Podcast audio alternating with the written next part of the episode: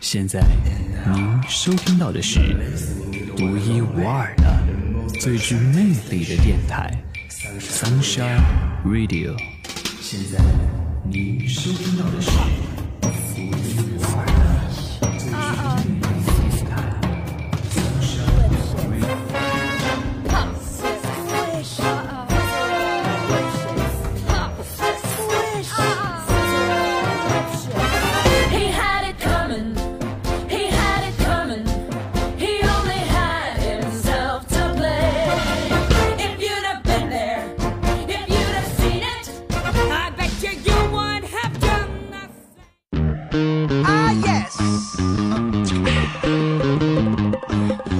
look, you hear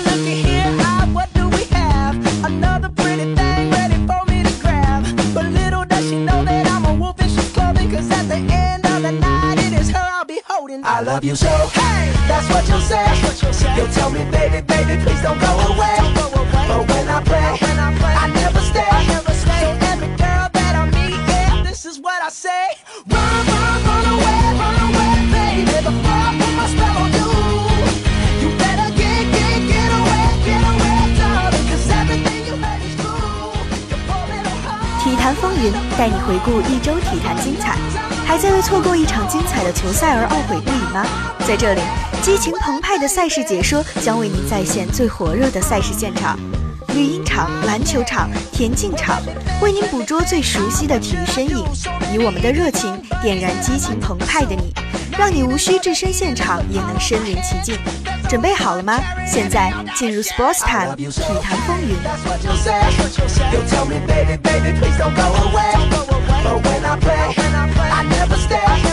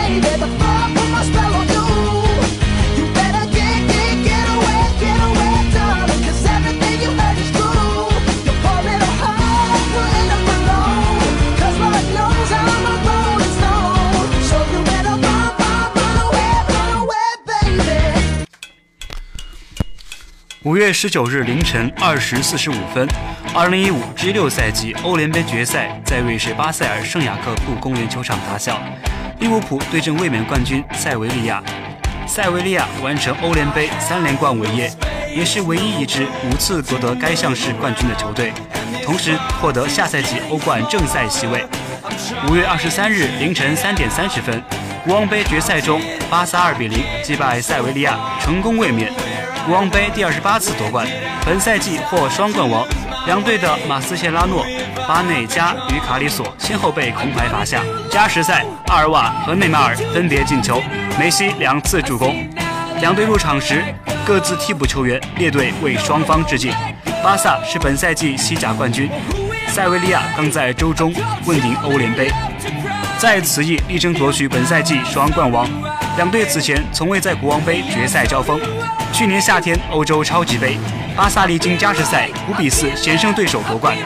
恩里克排出全主力，梅西领衔 MSN 冲锋。伊涅斯塔迎来职业生涯第七百场比赛，其中巴萨生涯五百九十三战，追平普约尔，并列队史第二。梅西与布斯克茨第六次参加国王杯决赛，凭队史纪录。五月二十二日凌晨，二零一五至一六赛季英格兰足总杯决赛在伦敦温布利球场打响。曼联在少一人的情况下，经过加时苦战，二比一逆转击败水晶宫，第十二次获得足总杯冠军，追平阿森纳的纪录。第七十八分钟，庞奇昂破门，三分钟后马塔扳平比分。加时赛上，斯莫林累计两张黄牌被罚下，但在第一百一十分钟，林加德完成绝杀。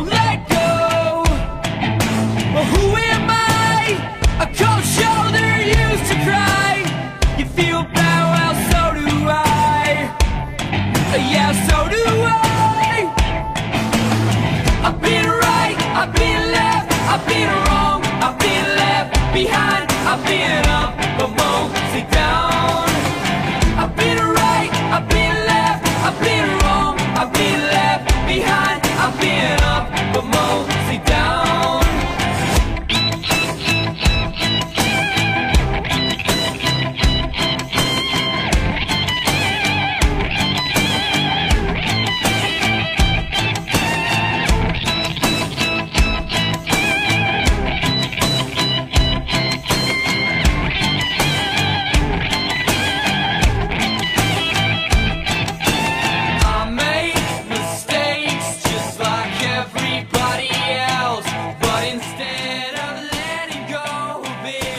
六年道达尔汤姆斯杯暨尤伯杯赛二十二日在江苏昆山落幕，丹麦队创造历史，成为第一支夺得汤姆斯杯的非亚洲球队。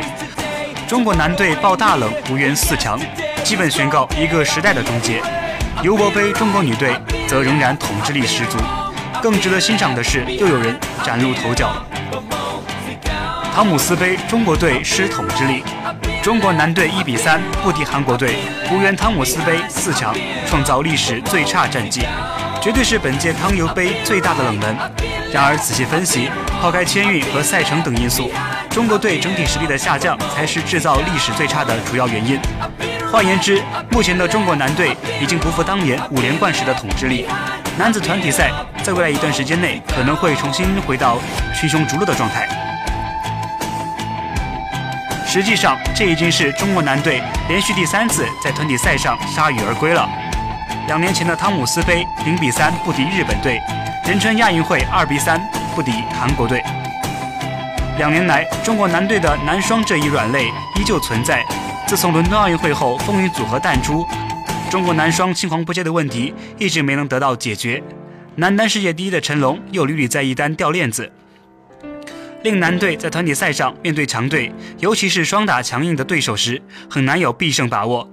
虽然中国队总教练李永波表示会继续无条件信任陈龙，但他同时也坦言陈龙缺少霸气。今年的里约奥运会后，林丹、傅海峰等堪称定海神针的老将都会逐渐淡出，中国队恐怕在一段时间内更难谈统治力。另一方面，目前几支男子强队各有优势，中国、日本、丹麦、韩国、印度尼西亚等球队都拥有不少优秀选手，谁遇到谁都胜负难料。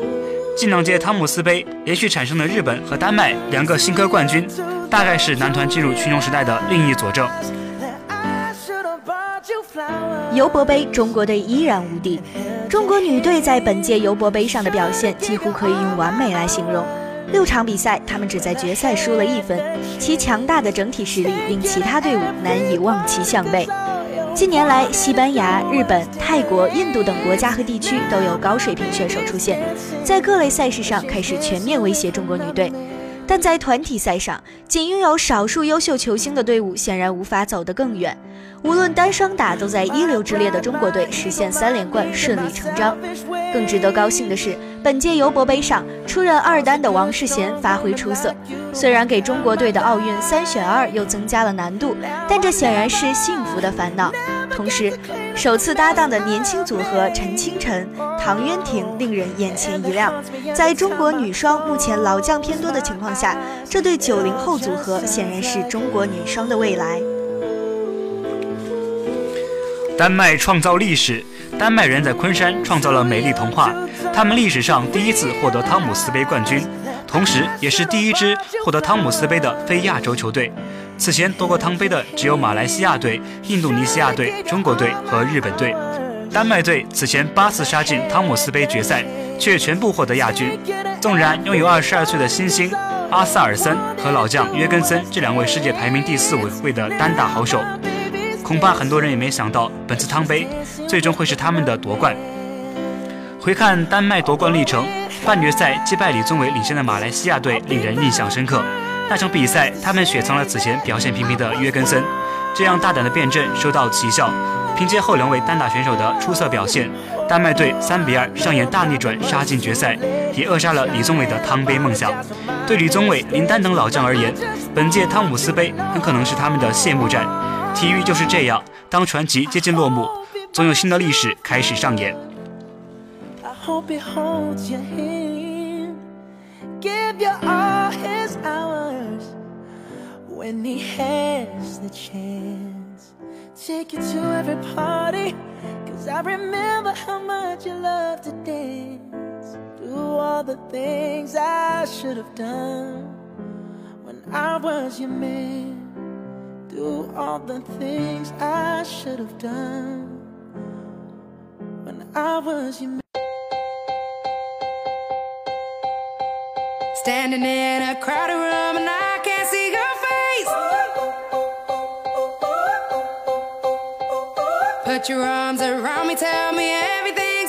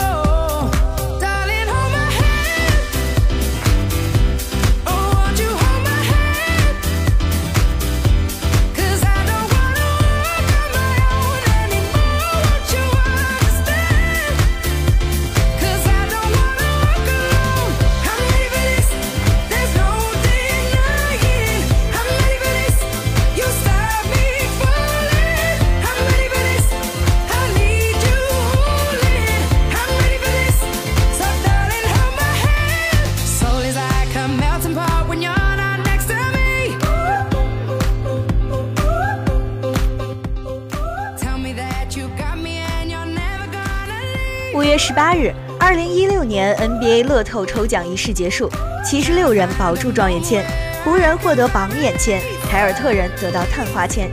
以下是选秀前十签位的归属：第一位七十六人，第二位湖人，第三位凯尔特人，第四位太阳，第五位森林狼，第六位鹈鹕，第七位掘金，第八位国王，第九位猛龙，第十位雄鹿。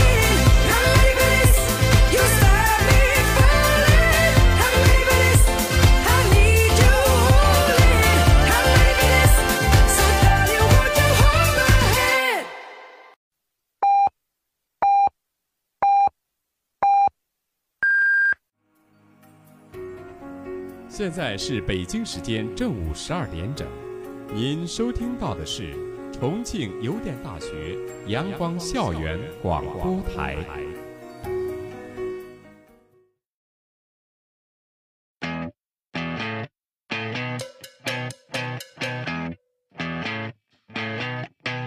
Youre insecure dont know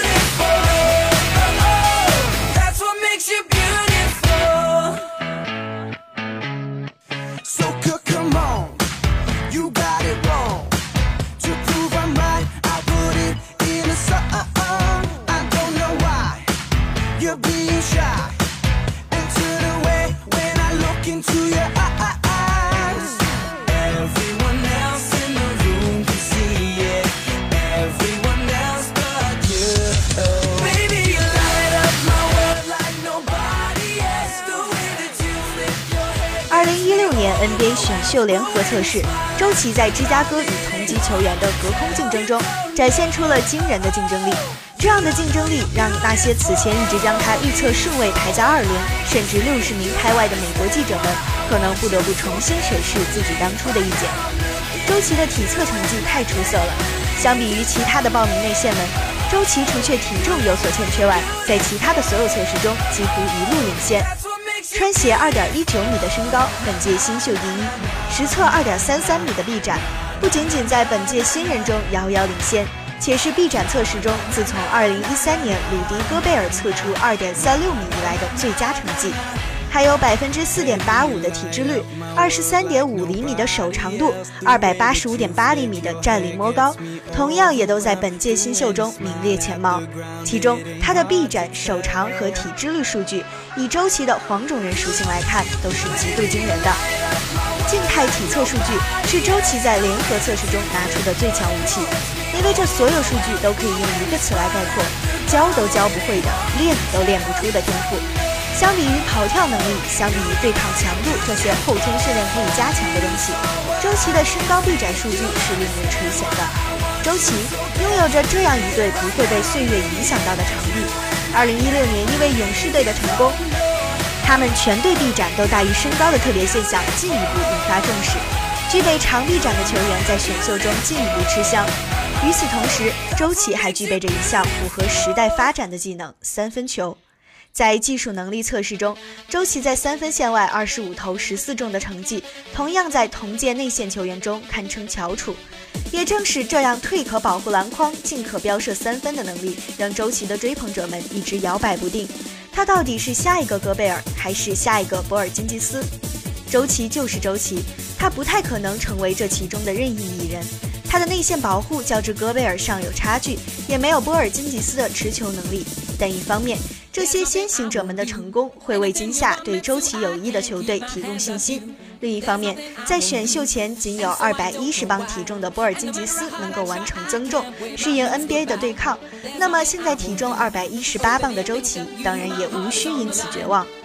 NBA 选秀始终都是一次充满豪赌性质的博弈，但也正因为是赌博、高投入、高风险，才是总经理们愿意做的事。具备极战力的普通球员，自由球员市场和 NBDL 发展联盟中俯视皆是。像周琦这样天赋异禀、具备巨大成长空间的球员，才是真正不可多得。更何况，周琦本就是一个技术特点鲜明、篮球智商高超的球员。这次联合测试的成绩，理应让周琦成为一名拥有保障合同的首轮秀。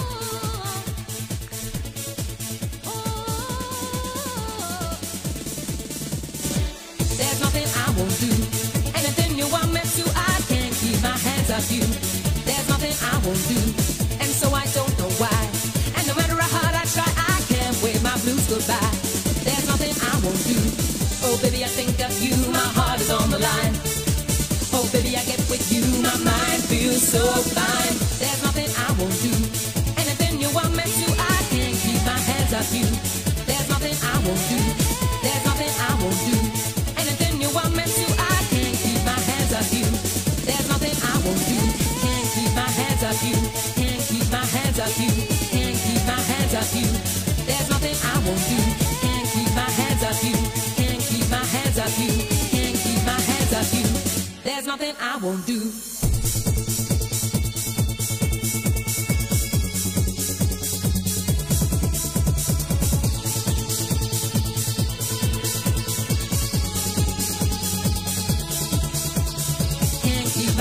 Off you. Can't keep my hands off you. Can't keep my hands off you. Can't keep my hands off you.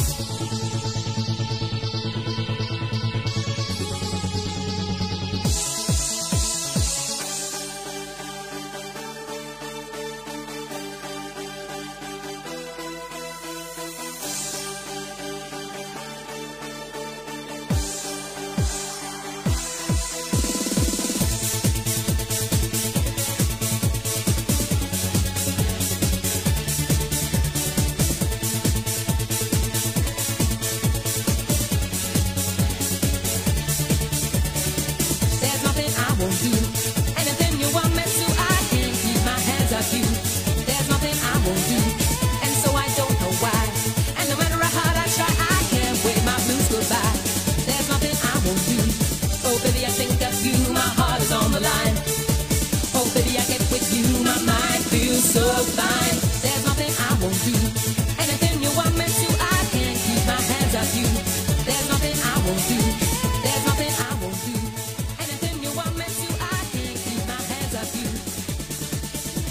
五月十八日，第六届浪客杯围棋冠军赛首轮在浙江衢州打响。最受关注的当属六十三岁的棋圣聂卫平与十八岁的当今世界排名第一的网红棋手柯洁之间的对局。执黑先行的聂卫平布局使用宇宙流，柯洁应对适当，聂卫平最终执黑，第二百三十五手中坛告负。两人年龄差距达到四十五岁，这是一场至少横跨中国三代棋手的跨世纪大战。柯洁在应氏杯八强战以及前两天的围甲第五轮比赛中，连续输给韩国名将朴廷桓。本次浪科杯，棋圣聂卫平九段作为特邀棋手参赛，首轮抽签正好抽中棋界最红的柯洁九段，两人年龄相差四十五岁，这是一场超越本次比赛本身的经典对话。在今年三月围棋人机大战期间，CCTV 五体育人间耗时两年制作的五集纪录片围棋播出。柯洁在节目里承认，自己刚到北京学棋时，曾进聂卫平办的道场学棋，两人实际有一定的传统意义上的师生情谊。因为在八零年代的中日围棋擂台上有过杰出的贡献，聂卫平被封棋圣，期间也是中国围棋的标志性人物。尽管现在年纪大了，聂卫平还是很喜欢出来继续以正式职业棋手的身份参加比赛。聂卫平曾希望柯洁这些年轻后辈们在比赛中能多一些大局观。今天师徒二人在赛场上相见，实为中国围棋极为罕见的一幕。聂卫平三连新开局是要在布局阶段就掌握主动，柯洁第三十四手向师傅中府问路，他落子没有落在天元上，而是距离天元还差了一格。这一方面是出于当时局势的需要，另一方面也是柯洁对前辈的一种尊敬。至第二百三十五手，聂卫平执黑中盘告负。继上午聂老 vs 柯少的忘年情怀战后，古力在下午力克范廷钰，拿下了职业生涯一千胜。与古灵异一战下完，古力去吃火锅散心，微博戏称成都今夜，请将我遗忘。但此刻他终于可以一展笑颜。一千胜对于每个棋手都是珍贵的丰碑，希望这能成为古力职业生涯的新起点，再创更多佳绩。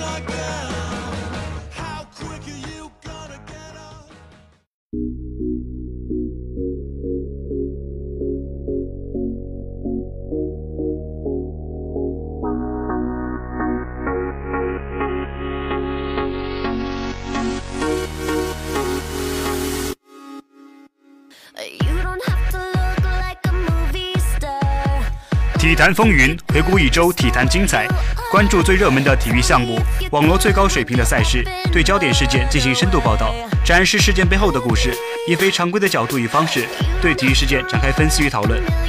本周的节目到这里就接近尾声了，让我们下期节目再见。